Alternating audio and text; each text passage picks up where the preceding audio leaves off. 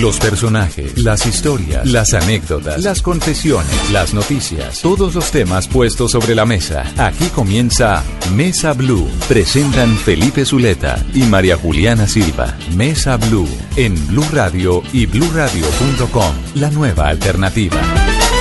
Tengan ustedes muy buenas tardes, bienvenidos a Mesa Blue. Saludamos a nuestros oyentes de Bogotá, Medellín, Cali, Barranquilla, Cartagena, Bucaramanga, Armenia, El Valle, Tunja, Neiva, Villavicencio y por supuesto todos aquellos que nos oyen a través de bluradio.com y que nos siguen a través de la aplicación de Blue Radio en sus teléfonos inteligentes.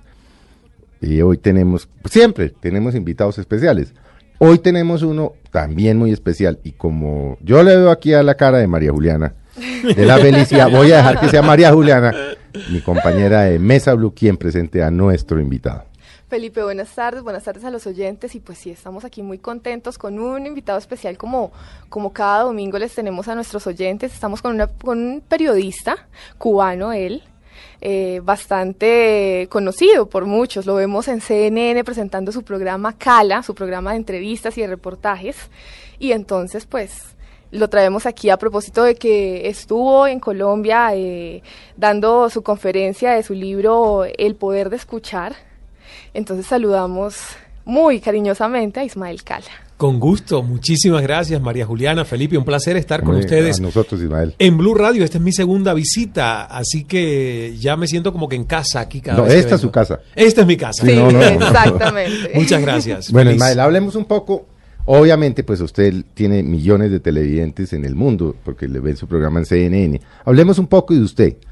Eh, usted es cubano. Cubano, de nacimiento, de crianza. ¿Hasta qué edad estuvo en Cuba? 28 años. Usted salió de Cuba tarde. Ya tarde, digo yo eso, pero nunca es tarde si la dicha es buena. Sí, sí, sí, sí, sí. usted estudió, usted estudió, hizo su carrera en Cuba, ¿no? Sí, estudié mi primera carrera en Cuba que no fue periodismo, porque la verdad en Cuba eh, y esto fue, no sé, no, no había pasado lo que luego pasó, que fue el colapso de la Unión Soviética y de todo el bloque socialista y que me hizo a mí reformar un poco mi ideología con la que había crecido dentro uh -huh. de una revolución y un país comunista. Pero antes, cuando yo tuve la oportunidad de escoger, escogí historia del arte en vez de periodismo, cuando en realidad estaba desde los ocho años. Pero lo que le gustaba era el periodismo, pero en Cuba no había posibilidad. Exactamente, y yo recuerdo conversar con uno de mis amigos que luego llegó a CNN en español, Irán Enríquez, y por el que yo entro a CNN en español en el, en el 2001, gracias a él que habla con un colombiano, Ignacio Greinfenstein, que era sí. el productor ejecutivo de CNN en español. Recuerdo que a Irán con 17 años yo le dije, tú vas a estudiar periodismo aquí, cinco años en una universidad, para que al final lo que tengas que reproducir sean los panfletos estatales del partido. Y la, la directriz del partido él me dijo, bueno, no importa, no estudies tu periodismo. Y yo estudié historia del arte, cosa que no me arrepiento porque me dio una cultura general que me servía para cualquier cosa que mm. yo hiciera como comunicador y que luego me quité la espinita de estudiar comunicación social en Toronto, en Canadá. En la Universidad de York, sí, ¿no? En Exactamente. Canadá. ¿Y, ¿Y cómo hizo para salir de Cuba? Tener mucha fe, mm. mucha paciencia, mmm, crear justamente eso, esa capacidad de resistencia, de decir, mi vida en este momento no luce como yo quisiera. Uh -huh. Me he graduado, fue el año 1992, después de cinco años, en la verdad, en lo que di todo, todo como estudiante. Y los, los resultados fueron extraordinarios académicamente hablando, pero eh, salí y el país que me esperaba era un país desastrosamente en crisis económica que para un recién graduado me tiró a una depresión profunda uh -huh. porque lo que yo ganaba en mi salario de recién graduado eran 198 pesos cubanos que el equivalente al cambio en dólar en ese momento era menos de 2 dólares ¿qué comprabas con menos de 2 dólares? nada ¿qué había para comer? Literalmente lo que encontraras un día y no apareciera al día siguiente. Entonces, fue una situación bastante complicada, al extremo de que yo quería lanzarme en una balsa a la base naval de Guantánamo desde Santiago de Cuba uh -huh. y me dejó la expedición y a partir de ahí mi madre me hizo hacerle una promesa que me dijo, mira, esto no lo puedes repetir, ni siquiera el intento, porque muchos llegan y otros mueren en la travesía. Y a los que agarran los, em, los Exactamente, apresan. y tienes el factor de que te agarran, te apresan y tu futuro y todo lo que quieres explorar, de conocer el mundo, se va a arruinar. Ten paciencia, que yo estoy seguro que si tú sigues preparándote aquí, en algún momento vas a poder salir y conocer el mundo como ha sido tu sueño desde niño. y, y lo, lo lograrás. Y la paciencia fue lo que realmente me hizo esperar desde el 92 hasta el 98 que pudiera presentarse esa oportunidad. ¿Y, cua- y cómo se presentó la oportunidad? Bueno, pues llegaron unos amigos que había conocido a través de otro amigo, animador turístico en Santiago de Cuba, que sí había viajado eh, fuera de Cuba por shows que Cuba llevaba al extranjero presentando la cultura cubana y él era animador turístico. Y este amigo me presentó a dos ejecutivos en un almuerzo, recuerdo, en La Habana, que ellos me veían a través de la televisión nacional.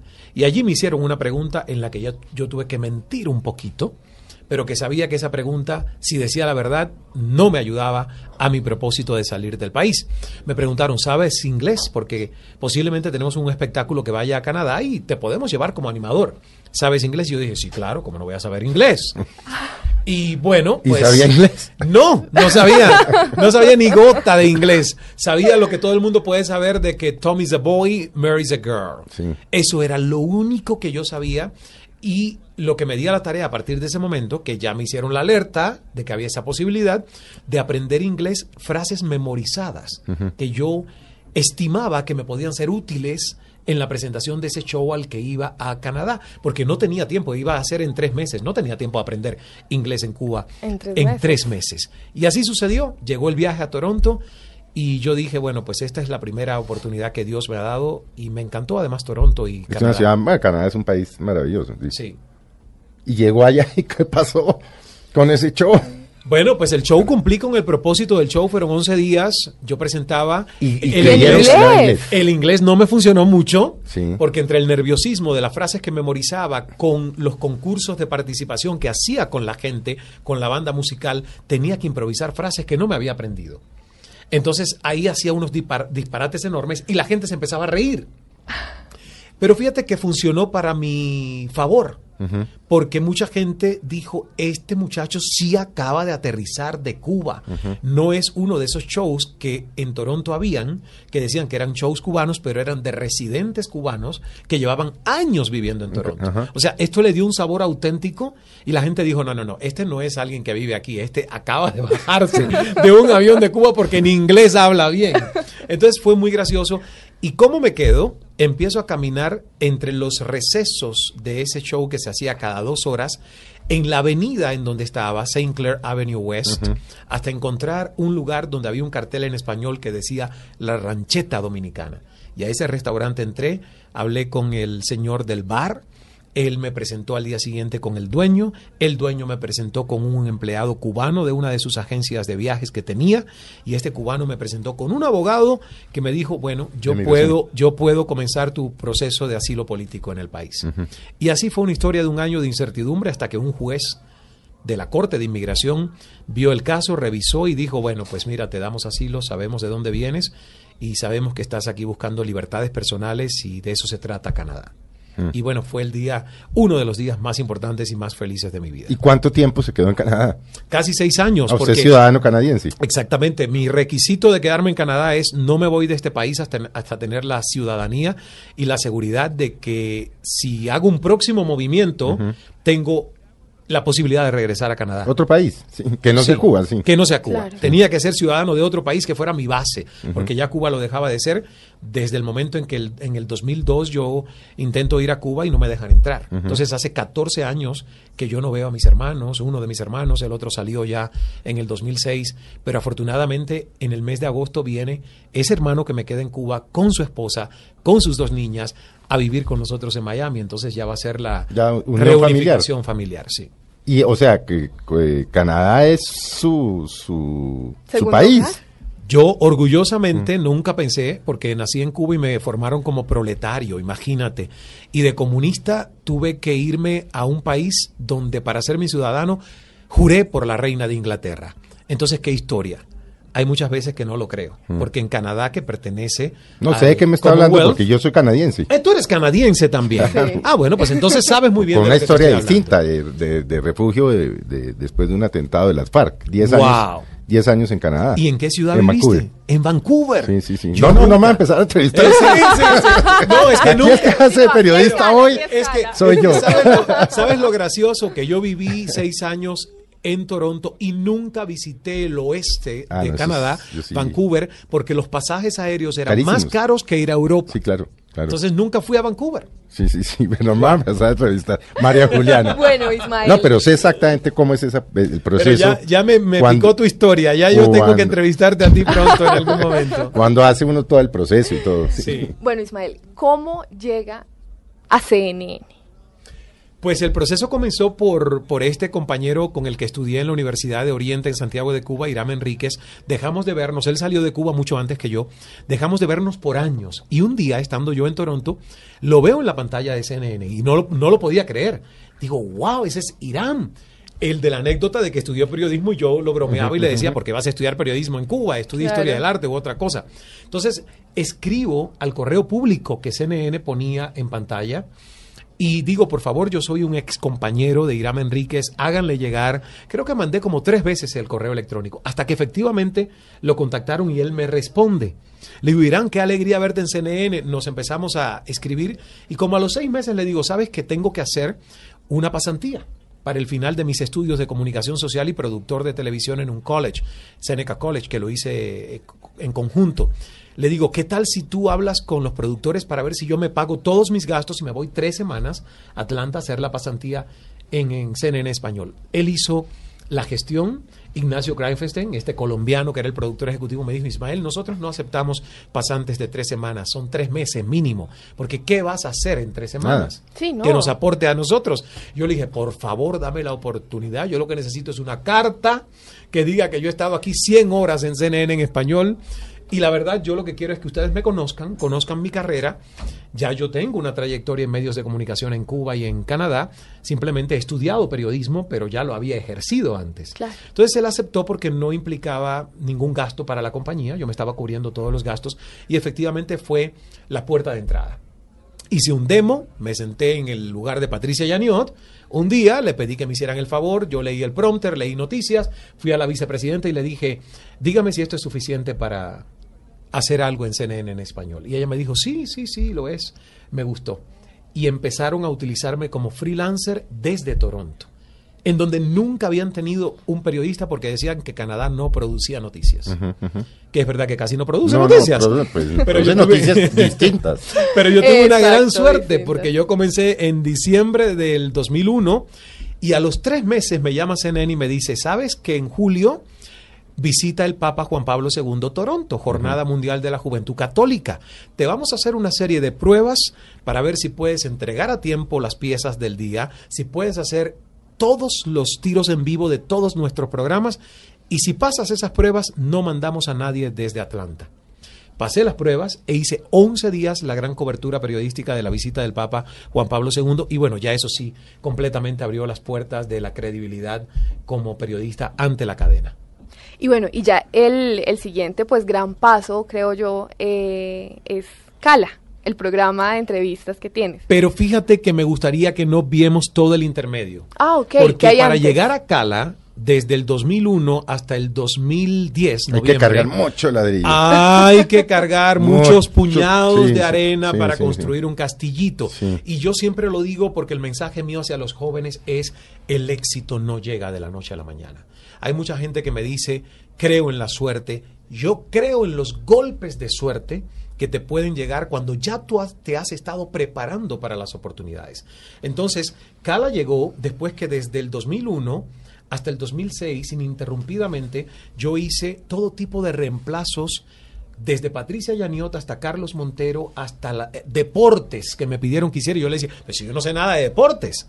No, no importa, pero hay una crisis, Ismael. Haz deportes. Y yo lo acepté y me preparé incluso en las reglas básicas de los deportes. Por eso te digo, Cala fue como que en el momento en que yo salía casi de CNN en español, llegó un cambio de gerencia, llegó una propuesta de nueva programación. A mí me proponen hacer Café CNN y yo digo, no, no me interesa, no puedo despertarme todos los Este es días el programa de la mañana. el programa de la mañana. Y entonces ahí me dicen, ¿y qué quieres hacer? Y ¿Cómo, cómo momentito? ¿Pero por ¿Cómo- qué? ¿Pero por que qué? no- ¿Por cómo qué fue me que puedo no? No, no me puedo despertar. ¿Sabes por qué? Porque entre las sustituciones que yo hice muy frecuentemente en CNN en español estuvo la de Carlos Montero, que antes de Café CNN ya él por años ha sido el titular de las mañanas de CNN y su turno empezaba al aire a las 5. Por lo tanto, entrábamos prácticamente a las 3 de la mañana. Yo sé de qué me está hablando porque eso me pasa. Lo a sabes, aquí. ¿verdad? A los 15 Al- días, sí, a a los. 15 días de yo hacer las vacaciones para Carlos Montero, a mí me sacaron literalmente. Glenda Umaña tuvo que venir tres horas antes de su turno porque yo empecé a sudar en pleno de un en vivo y no sabía lo que era y estaba totalmente enfermo. Yo soy un animal nocturno. Me acuesto a la una o dos de la madrugada. Es imposible para mí hacer una rutina en la que yo me pueda levantar a las 3 de la mañana. No, no, no es, no va No, con mi además No, créame claro. por experiencia que uno no se acostumbra. no va con mi biorritmo. Entonces, eh, realmente cuando me Yo ofrecieron hice café televisión CNN, tres años a las 5 de la mañana también, hace 25 años, cuando no había aquí Sí. televisión en la mañana. Claro. Y ahora ya de viejo que volví a, a reincidir A en los la madrugada, no se acostumbra. ¿Cómo que de viejo, Felipe? ¿Qué es Bueno, eso? no, pues ya uno a los Sí, de 54 acuerdo. ya la levantaba a las No, no, no, claro no, que nada de no. viejo a los 54. Yo voy a cumplir 45 y me siento mejor. Ah, no, yo estoy con más energía hoy que hace ¿Ves? 25 años. Yo me siento mejor que cuando tenía 25 bueno, años. hablemos de usted, no empecemos. Porque si no le empieza a entrevistarlo a uno. Sí, sí, qué, Llega qué Carla. cosa, ¿no? Pero ¿por qué ¿Quién- no haces una conversación? A mí no me gustan las entrevistas. ¿Quién se, quién, quién, quién se ideó Cala? Digo, bueno, o, o- usted llegó un día y dijo, yo quiero tener mi show. Sí, yo presenté cuando me ofrecen la opción de la mañana. eh, yo me dijo Cynthia Hudson, la gerente general, pero entonces ¿qué quieres hacer? Porque pues, yo te veo en café por, por la versatilidad que puedes hacer en un show de la mañana donde se entrevista a todo tipo de personajes. Y yo le dije, y yo le dije, usando esa misma premisa, ¿por qué no hacemos Larry King en CNN en español, que por 25 años le ha funcionado también a CNN en inglés? Y ella se quedó 15 segundos, yo creo que no más, en silencio. Y me dijo, ¿sabes qué? Sí, sí, sí, sí, sí, sí. Me parece que para el prime time de CNN refrescaría muchísimo tener un show de entrevistas. Va a ser un gran reto, porque tener entrevistados importantes o al menos interesantes, por decirlo de alguna manera, todos los días Es muy difícil. es muy complicado. Y ella me dijo, mira, vamos a apostarle a ese reto. Y ahí comenzó toda la historia. Y ella le dio dos sellos al programa, que no tiene el de Larry King. Uno es que el programa comienza con una reflexión que hago todas las noches es. al inicio. Sí. Y otra es que ella me dijo, no termines con una pregunta. Dale la última palabra al invitado, que diga lo que quiera al final del programa. Esos dos grandes sellos son realmente eh, una creación de Cynthia Hudson y yo creo que le han dado pues una identidad muy propia a Cala y estoy eternamente agradecido por esta oportunidad porque sin duda sí ha sido esa punta del iceberg en mi carrera que ha consagrado Cala no solo comunicador sino también hasta como una marca. Bueno, y, y no me ya... preguntar la juventud cómo es, ¿no? No, no, me deja Ay, preguntar. perdón, no, no, no, no, por favor, perdón. No, es que yo, es que Ismael no sabe. Ni siquiera me di cuenta. No, no, no, yo es por fregar, María Juliana, es por joder. Porque obviamente María Juliana, yo la, la cogí apenas llegó a Blue, le dije, venga y aprenda a ser periodista. A pesar de esto, entonces, pues usted ya la ve, ¿no? Pero muy bien. No, no, muy, Muy buena. siempre alguien le la primera oportunidad. Muy buena. Sí, sí, sí. A ver, María Juliana. Bueno, gracias. Bueno, ya una vez en Cala, eh, pues empieza como el ritmo, ¿no? Entonces las entrevistas y, y llegan esos invitados que uno, que uno dice, uy, difíciles, ¿sí? En, en todo este tiempo, ¿ya cuántos años? años Cuatro, son? va a ser cuatro años, vamos a celebrarlo este noviembre. Cuatro años. Bueno, en estos cuatro años, ¿cuál ha sido el personaje más complicado de entrevistar? Wow. Mira, ¿El yo digo, Bolivia? sí, yo digo que Me es el imaginé. presidente Yo de Bolivia. me imaginé. Eh, y no me lo imaginé yo, porque te digo sinceramente, nosotros pautamos la entrevista con un propósito totalmente diferente. Fue enaltecer la figura y la estatura del presidente en ese momento cuando hasta yo como latino me había sentido eh, humillado de que a un presidente se le hubiera retenido el avión y se le hubiera inspeccionado cuando ocurrió lo de que si pensaban que tenía a Snowden dentro del avión Sí, sí, y todo sí. esto. Que lo trataron como un paria. Lo Sí, trataron claro. exactamente. Entonces, el interés nuestro con la entrevista era otro. Resaltar su historia de vida como un representante de los campesinos, de eh, los indígenas bolivianos, pudo llegar a ser presidente del país. Pero hubo una historia de cancelación, el ministro de presidencia con una arrogancia que en, mu- en muchos momentos uno se encuentra con este tipo de gente que está al lado de una persona con poder, lamentablemente. Eh, canceló a último minuto con cámaras y micrófonos listos cinco horas en el Palacio de Gobierno. Una entrevista que había sido anunciada, promocionada, que yo estaba promocionando el libro en medios bolivianos y que me, pre- me preguntaban y yo decía, sí, obvio, hoy converso con, con el presidente. Cuando no se da la entrevista, yo le digo al ministro de Presidencia, usted dígame qué digo yo. No que el presidente está agotado físicamente, su agenda no le ha permitido cumplir, y eso dije yo. Al presidente no le gustó lo que su ministro de presidencia me dijo que yo dijera por la cancelación. Y dijo que yo era un cobarde, que me quejaba, que CNN le había cancelado no sé qué juego de no sé qué en Atlanta en un momento y que él no se, no se quejó. Entonces en ese momento se formó un debate bastante tenso entre lo que él dijo en televisión nacional, lo que decía yo, para argumentar la, cancelación de la entrevista.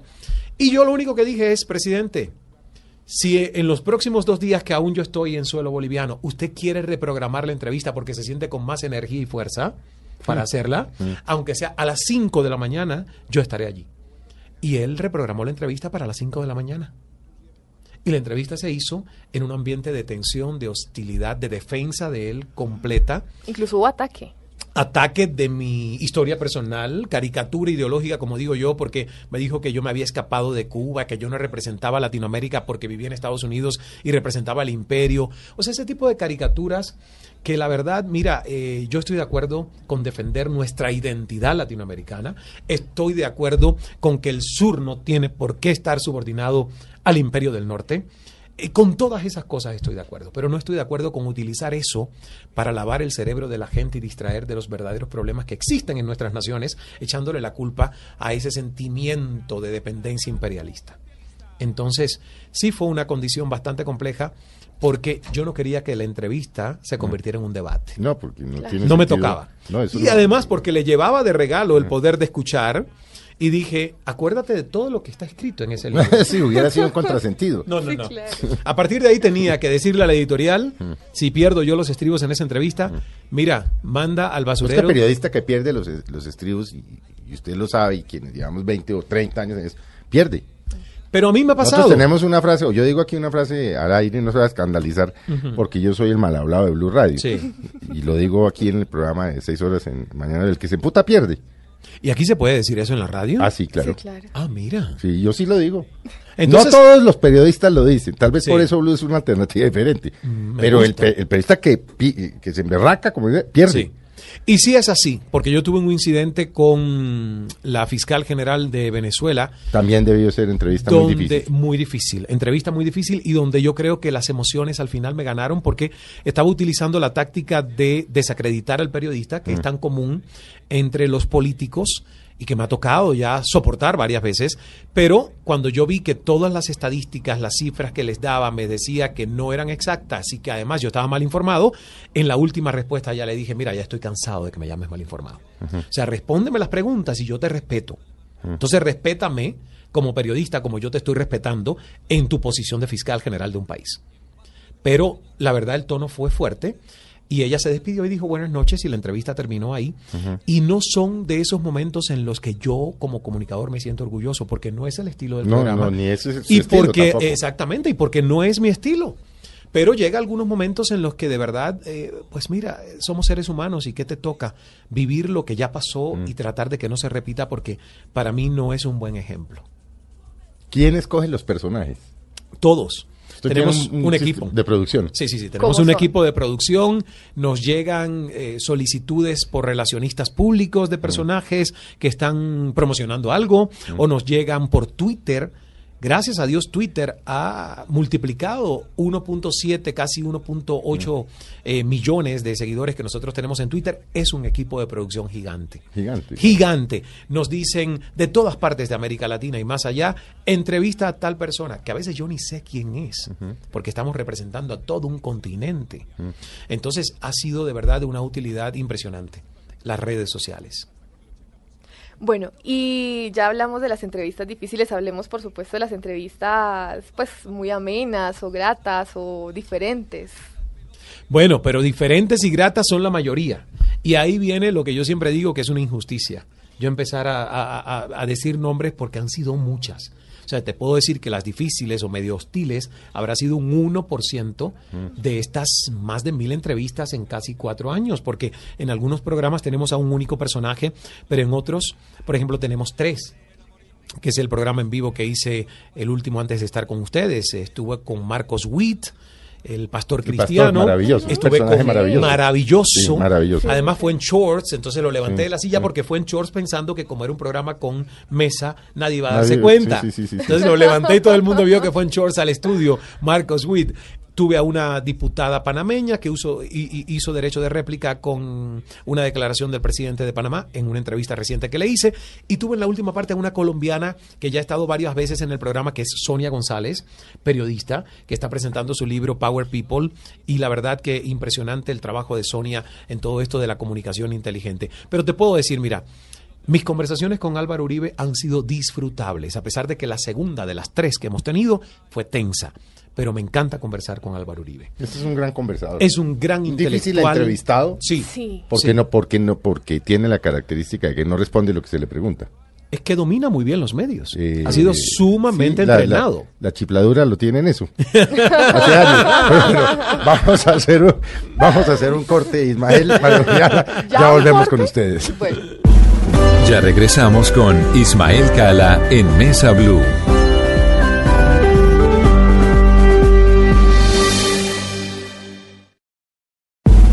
Continuamos con Ismael Cala en Mesa Blue.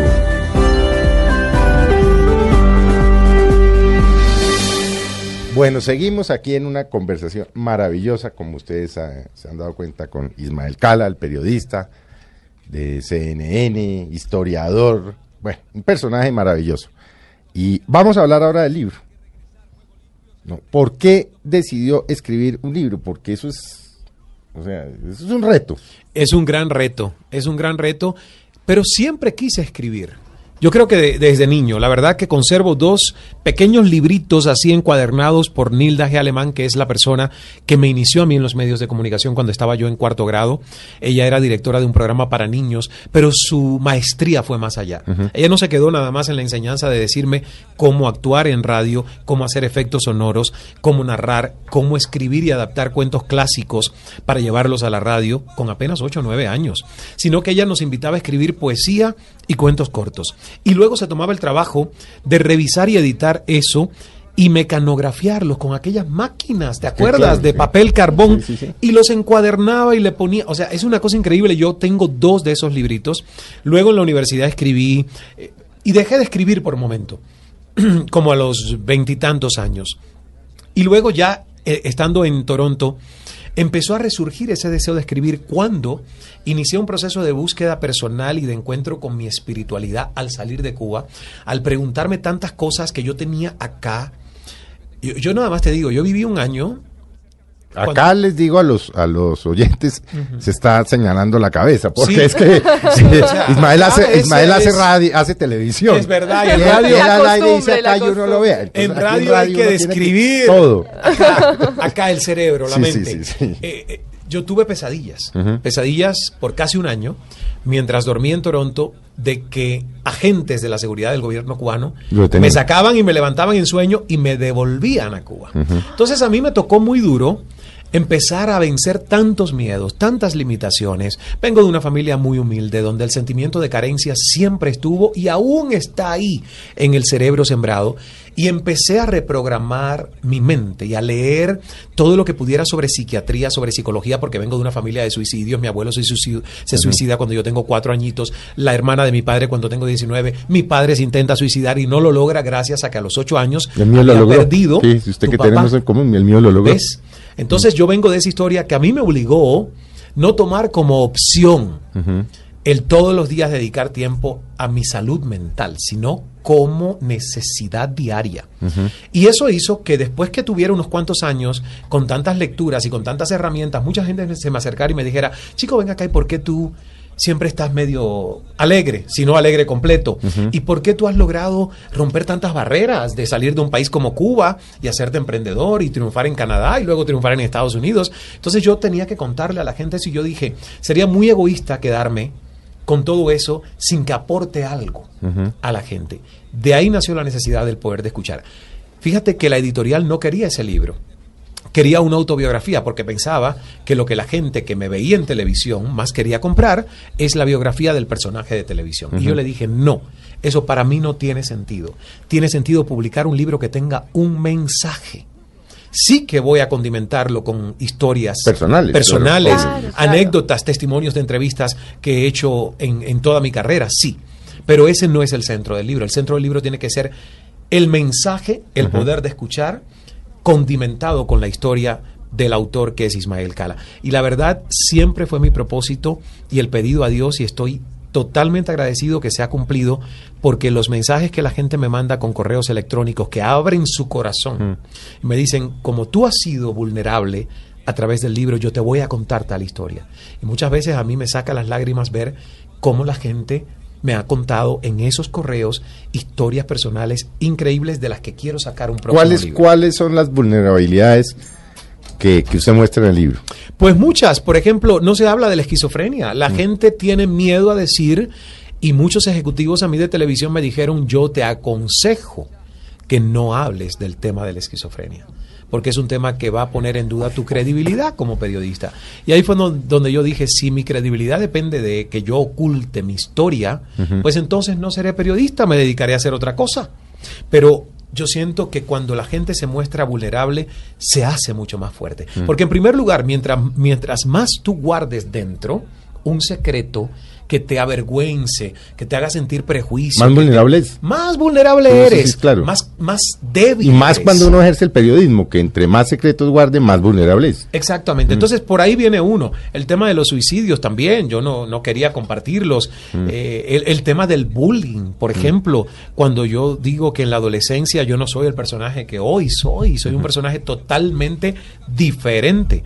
Fui un niño totalmente introvertido, tímido, sujeto a la opinión de los demás, antisocial o asocial. Más bien, la radio fue parte de mi sanidad mental, porque fue un refugio. El teatro de la mente, ahora estoy señalando de nuevo aquí la mente, fue un gran refugio, Felipe y mm, María Juliana, para salvarme a mí de muchas herencias quizás de ese ADN espiritual genético que en mi familia está. Uno de mis hermanos sufre, padece esquizofrenia y el otro también tiene sus asuntos. Entonces, eh, hay ahí, hay ahí algo que uno tiene que trabajar todos los días y a mí me encanta compartir eso y es parte de las conferencias y de la experiencia que yo comparto con la gente diciéndole, lo más importante en la vida no es el dinero, no es necesariamente de dónde venimos, es el significado que como adultos, usando nuestras emociones, le damos a los eventos y las circunstancias que vivimos y las que vamos a vivir y viviremos. Eso es lo mayor. Cuando el significado cambia, las emociones son diferentes. Y cuando nuestra casa de emociones primarias, esas que sentimos con más frecuencia, es positiva, nuestra vida va a ser hacia lo positivo. ¿Por qué a veces nos resulta tan difícil escuchar a los demás? Porque vivimos en una sociedad que nos apabulla con mensajes egocéntricos. Nuestras industrias, y estoy hablando de esta radio, el canal de televisión para el que trabajo, cuando nos vamos a corte, todo lo que hace énfasis es en la necesidad de nosotros de tener algo, algo que nos hace falta, algo que si no tenemos no estamos completos. Así vende la publicidad, desde las medicinas hasta los zapatos, hasta los servicios de todo tipo. Entonces, esos mensajes condicionan al hombre y a la mujer y a los seres humanos en general a vivir en un mundo demasiado individualista, porque estás pensando siempre en lo que no tienes. Estás pensando siempre en lo que te falta. Estás hipotecando tu felicidad a eso externo. Entonces es muy complicado escuchar. ¿Por qué vas a escuchar si siempre te, están diciendo que algo te falta? Entonces tú estás nada más centrado en ti. ¿Cómo lleno eso que me falta? Mi agenda personal. ¿Cómo consigo lo que necesito? Cuando en realidad hay dos necesidades espirituales que son las necesidades superiores para el ser humano, que son crecimiento y contribución social. Si estás basado en ti, las únicas necesidades que vas a tratar de satisfacer son las primarias. ¿Verdad? Que es tener certeza o variedad para evitar la rutina y no aburrirnos y justamente significado. Y el significado es que tú te sientas importante y tú seas el centro. ¿Y cómo aprender a escuchar? Es un proceso lento, es un proceso de conciencia, de despertar de conciencia, de decir, si no sé qué es el ego, averiguo qué es, porque el ego me está jugando una mala pasada. Y a mí me jugó muchas malas pasadas. A mí la vida me hizo tener un baño de humildad cuando yo salí de Cuba, que tenía drogadicción, a una droga que se llama el elogio, el reconocimiento, el aplauso. Porque de niño hice radio, de adolescente a los 15 años hice televisión. Me acostumbré a que todo el mundo en la calle me dijera, qué lindo tu programa, qué bien que hablas, cómo me gusta esto. Y es una droga. Y yo me di cuenta de eso cuando tuve que ser mesero en Toronto, Mm. cuando esa droga me la quitaron. Y cuando una noche llegó una familia No, de y cuando cubanos- pasó de ser conocido a Ah, tener, totalmente anónimo. a tener un social insurance number, punto. Claro. Bueno, Es por el señor mucho- oye, 3, 4, 5, 9 ta, en Canadá y allá llegó a eso. por mucho tiempo, por muchos meses no lo tuve, que fue peor. Claro, porque sentirme indocumentado, esa, esa incertidumbre además de no saber si iba a regresarme deportado a Cuba, que pasa muy poco en Canadá, pero que le ha pasado a cubanos, porque a diferencia de Estados Unidos, donde hay un privilegio migratorio para los cubanos, llegó a arrepentirse de salirse de Cuba en esos momentos. Ese, ese año usted en Toronto mesereando, De sin pronto, documentos, sin un estatus eh, migratorio definido. Usted no, no, en no, medio de los sueños esos de que me van a llevar, me van a llevar, me van a llevar. Nunca, me Nunca arrepentí, dijo, pero "Carajo". sí lloré. O sea, O sea, lloraba, decía, lloré "¿En mucho. qué me metí? ¿En qué me metí? ¿Cómo es? ¿Esto qué edad fue, Ismael? A los 28 años. Yo salí en Eso lo junio- afecta a uno a cualquiera igual. a cualquier edad. Sí. Yo salí en junio, todavía tenía 28 y en septiembre cumplí 29, o sea que prácticamente salí con 29 años. Y sí me afectó, sí me afectó, pero oye, tenía una determinación tan dentro Me quedo. de decir, esto es lo que quisiste toda tu vida. Aquí tienes que pagar el sacrificio de cumplir tus sueños. Yo no, yo, yo no era de esos que pensaba que los dólares me iban a caer de una matita. Yo sabía que tenía que trabajarlos a fuerza, pulmón y sudor. Y por eso seis meses estuve de mesero en este restaurante dominicano. De ahí me fui para no romper la amistad con el dueño, ese padrino que tuve que me ayudó. Pagó con su tarjeta de crédito mi, mi primer cuarto de alquiler, porque yo no tenía un centavo. Y en ese cuarto dormí 15 días en la alfombra, infección de garganta. No pude hablar por 15 días porque no tenía cama ni muebles. Recogí mi primer televisor de la calle en la esquina de una familia que allí lo dejó botado. Se veía en blanco y verde, no en blanco, eh, Sí, sí, no, sí. no en colores. Y así fue mi historia. Pero esa historia me hace más fuerte hoy. Hoy realmente valoro todo lo que tengo porque sé lo que vale trabajarlo. Juliana hasta que llora, es que toca... Conmovedor, conmovedor. no, claro, porque No de todas vayas a maneras. llorar, por no, no, favor. no, no, por supuesto. Es una historia de éxito, Claro, entonces eh, tiene que producir felicidad, María. pero te dejo que sigas.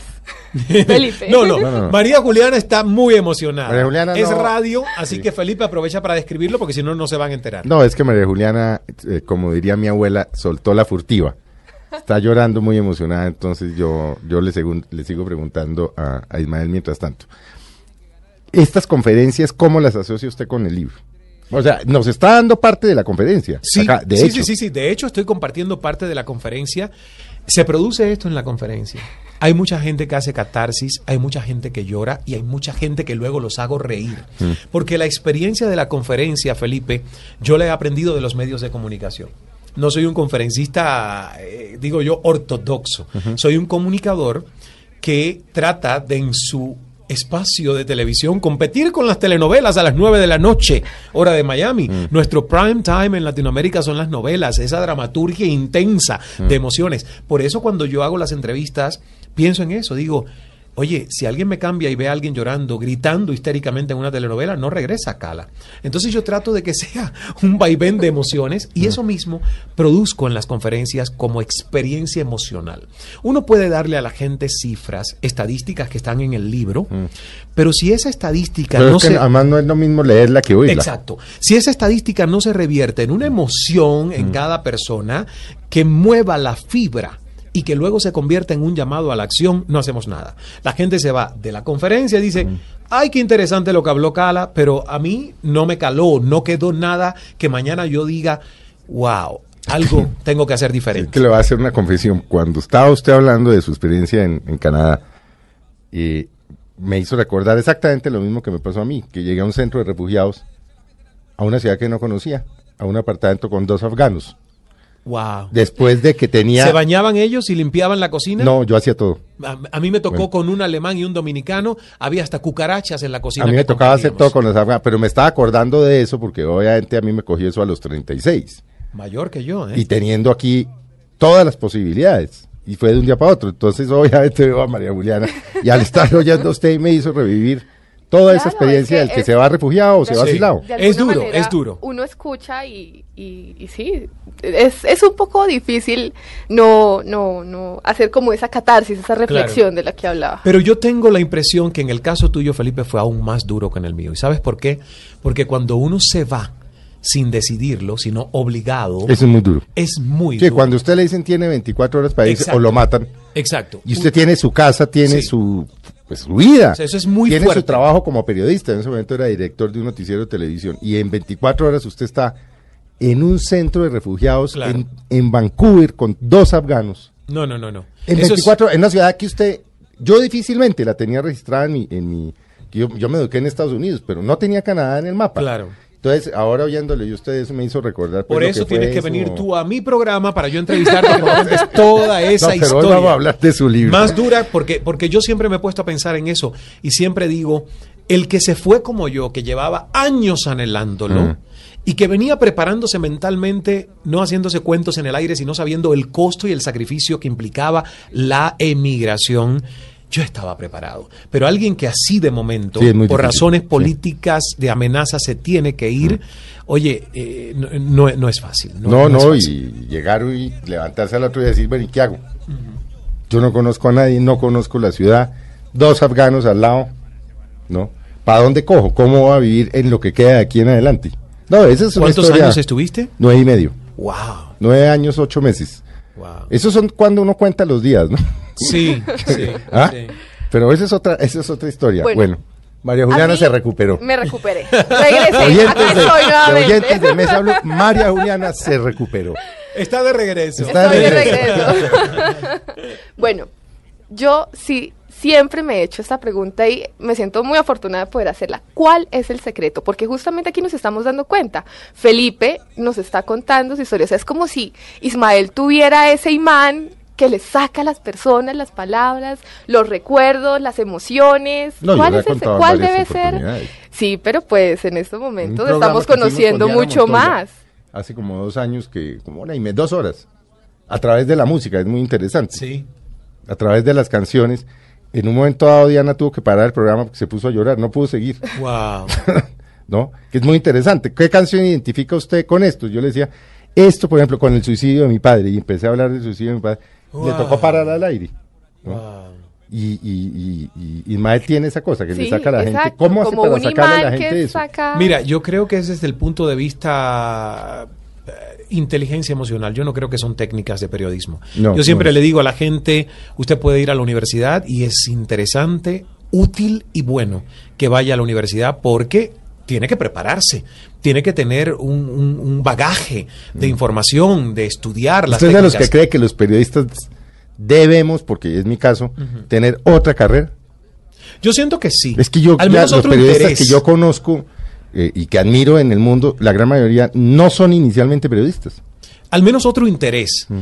Ah, yo, yo tuve otra carrera, eh, lo de historia del arte, y Mm. después hice otra cosa de animación turística internacional en Cuba, No, pero fue, sí, bueno. fue por un fin utilitario para poder mudarme de Santiago de Cuba a La Habana y con una beca de nueve meses garantizada por esa Bueno, escuela. pero volvamos a la pregunta Pero volvamos a la pregunta Sí. de por qué. Creo que se produce por un interés de auténtica curiosidad. Por ejemplo, mira, yo sé que no lo hago porque ustedes me tienen a mí como invitado, pero yo preferiría dejar de hablar de mi historia y escucharla de Felipe. Eh, pero Oye, realmente- el- pero realmente es lo que- el entrevistado es usted, porque Yo el que sé. escribió el libro es usted. Es- lo sé y lo respeto, pero realmente mi interés en este momento es decir cómo él lo hizo, qué pasó, los afganos esos, que- cuál fue su relación con... Porque tengo ese, ese interés auténtico de conocer sobre las historias de las personas y no necesariamente famosas. He descubierto que muchos de mis, mis mejores invitados ha sido gente que no es famosa, Mm. que ha tenido una O vida... sea que a nosotros nos ha pasado aquí mucho también Claro, en esa Blue. que ha tenido una vida Mm. extraordinaria porque ha enfrentado obstáculos gigantes y luego ha usado esos obstáculos gigantes como combustible para compartir e inspirar a los demás. Esos son mis invitados favoritos. Y la mayoría a lo mejor no son famosos. Entonces, realmente te digo, y por eso es que disfruto tanto esta faceta como conferencista, porque estoy ahí con la gente. La televisión, la radio aún es más inmediata, Mm. tú alzas el teléfono, compartes con la gente, pero en la televisión es solo por el momento Twitter, eh, Facebook y redes sociales, que ya de por sí es bastante Ya de por eh, bastante, retroalimentación inmediata, pero a mí me gusta esto de- del teatro, de estar con gente a la que yo pongo de pie y le digo, ¿y cuál es tu historia? Y de momento me cuentan su historia y hacemos el ejercicio de ver si te estás contando tu historia como víctima o como gladiador. Y volvemos a lo mismo, significado que le das a, los eventos de tu vida. Y la gente cambia el chip y se da cuenta y dice, wow, es verdad. Claro, todo lo que me pasa es porque yo no he escapado de mi pasado. Así es. Sigo contándome esa historia, ¿verdad? No desde el punto de vista que me va a empoderar, sino desde el punto de vista que siempre me va a tener esclavo, atado, dependiente de algo que pasó hace 15 años. Entonces, realmente para mí esa es la pasión. Mi pasión, yo, yo, yo digo, a mí cuando me quiten el título de periodista, estaré feliz. Porque yo prefiero que me llamen comunicador. Mi interés es comunicar historias. Mi interés es el sentido humano de pertenencia emocional de lo que yo pueda comunicar con la gente. Y ahí yo creo que se ha hecho la gran diferencia cuando vienen los invitados al programa y sienten que eso es auténtico, que no es fingido, que no está forzado. Eh, yo acabo de entrevistar a Josefina Vázquez Mota, que es la candidata presidencial que estuvo por el, el PAN en México en el Sí. 2012, y ella me decía, no sé por qué me parece un déjà vu el conocerte, porque ya yo por la televisión siento que te conocía y lo único que me faltaba era comprobar si la sensación que yo tenía al verte en televisión era la real que se iba a producir cuando estaba frente a ti. Pero ella me dijo, para mí es un déjà vu, porque ya yo te conozco.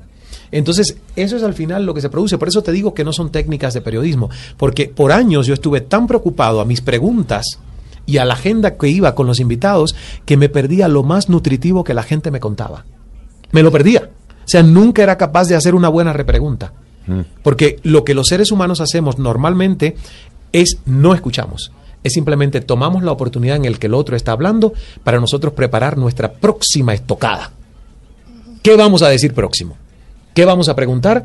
¿O qué es lo próximo? Entonces, si, si, si te concentras en eso mientras el otro escucha, no estás escuchando. No estás escuchando. De acuerdo. Y Pues nos que aquí, pasa a aquí nos, todos. aquí nos pasó lo contrario, por estar escuchándolo. No tienes pregunta. María Juliana, María Juliana se puso a llorar y yo no tenía pregunta. Pero eso es mejor. A mí me pasa constantemente Muy en el espontáneo, programa. muy Me espontáneo. pasa y después me, me quedo como que en blanco. y yo, ¿y por me se "Pero desconcentra uno? estoy claro. escuchando tanto que ahora no sé cuál es la próxima pregunta. Sí. Y ahí es cuando lanzo esas preguntas que no tienen nada, Nada que ver con nada. y me salvan la historia, porque al final sí me quedo en blanco muchas veces. Sí. ¿Por qué usted dice que este es un libro eh, simpático para los que no les gusta leer? Porque hay mucha gente que cuando yo iba a escribir el libro me dijo, ay, pero un libro, ah, pero la verdad yo no tengo mucho hábito de lectura. Entonces, a mí me parecía que tenía que ser un libro que pudiera leerse de manera fácil. Te lo digo porque yo he entrevistado grandes intelectuales y he entrevistado a otros grandes intelectuales que se han empequeñecido cuando los he tenido delante porque su lenguaje ha sido tan grande y tan elaborado que llega a una élite de persona y que son unos desubicados porque no se dan cuenta que la oportunidad de que su mensaje se digiera por millones de personas a través de un medio masivo de comunicación es una oportunidad de tu hablar horizontalmente a la gente, no desde arriba, de desde un tono de autoridad. Entonces, el libro fue escrito así, fue pensando en una conversación de tú a tú con el lector en pequeños mini capítulos que si te cansabas de leerlos, cerraste, hay un punto y aparte, y cuando lo abres, lo que sigue es otro mini tema del gran tema central del capítulo. Y creo que ha funcionado, porque mucha gente justo me dijo eso cuando leyó el Claro, libro. se volvió un bestseller. Sí, y, y con mucha gente que no lee, que habitualmente no es que compra libros frecuentemente. Entonces, bueno, eh, viene por ahí El Hijo de P y yo espero que la gente lo reciba bien porque es un libro de historia inspiracional. El hijo de PS debe ser la que historia de los Ese es su Eh, siguiente libro, ¿no? El que esté- no, ¿o qué es, es El Hijo de Tuta. Hay una canción que se llama aquí El Hijo de Tuta en. Colombia, ¿no? Bueno, viene por esa frase peyorativa, denigrante, que se usa en muchos casos para decir es una mala persona. O Ah, es un hijo de puta. Tú lo puedes decir aquí. Yo lo puedo decir. sí.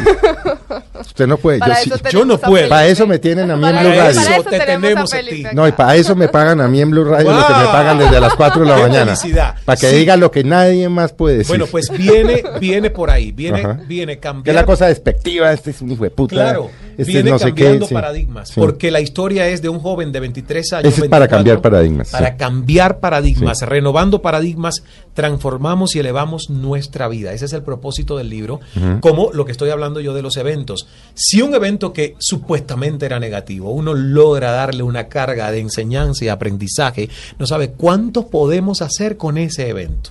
Entonces el libro, eso es lo que trata. A este muchacho que la novia lo deja, y él nunca se imagina que ella le iba a decir en público, en frente de sus compañeros, tú lo que eres es un hijo de P.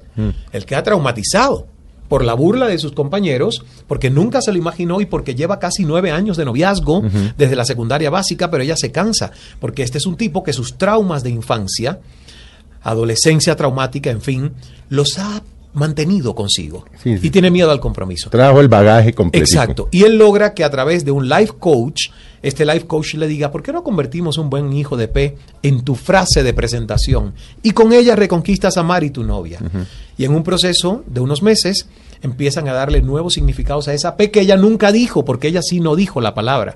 Ella dijo hijo de P. Entonces, No la voy a volver a decir. ¿ves? No lo digas. No, no, no, porque eso tiene límites. Esa P, esa P es de pasión, paciencia y Ahí perseverancia está. termina siendo tres claves de éxito con la que este joven le da un vuelco a su vida, reconquista a su novia y se convierte además en una persona que puede lograr fácilmente sus sueños. Bueno, Ismael, se nos acabó el tiempo. Hablo demasiado. No, no, no, es que el- pues, lo que nos pasa a que pasa nosotros es que el tiempo es muy corto, para los invitados eh, y invitados como usted. De verdad, muchas gracias por haber estado con A nosotros. ustedes, gracias. Vuelve a conferencias, ¿no? Sí, por Va a supuesto. reprogramar una serie de conferencias, ¿no? Hicimos esta conferencia en el Teatro Mayor Julio Mario Santo Domingo, fue un éxito, fue nuestra prueba piloto en medio del Mundial.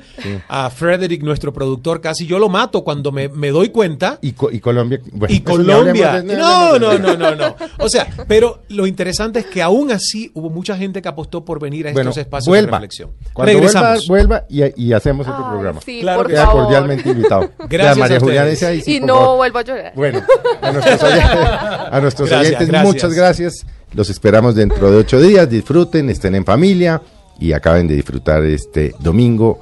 Y mañana los esperamos en Mesa Blue.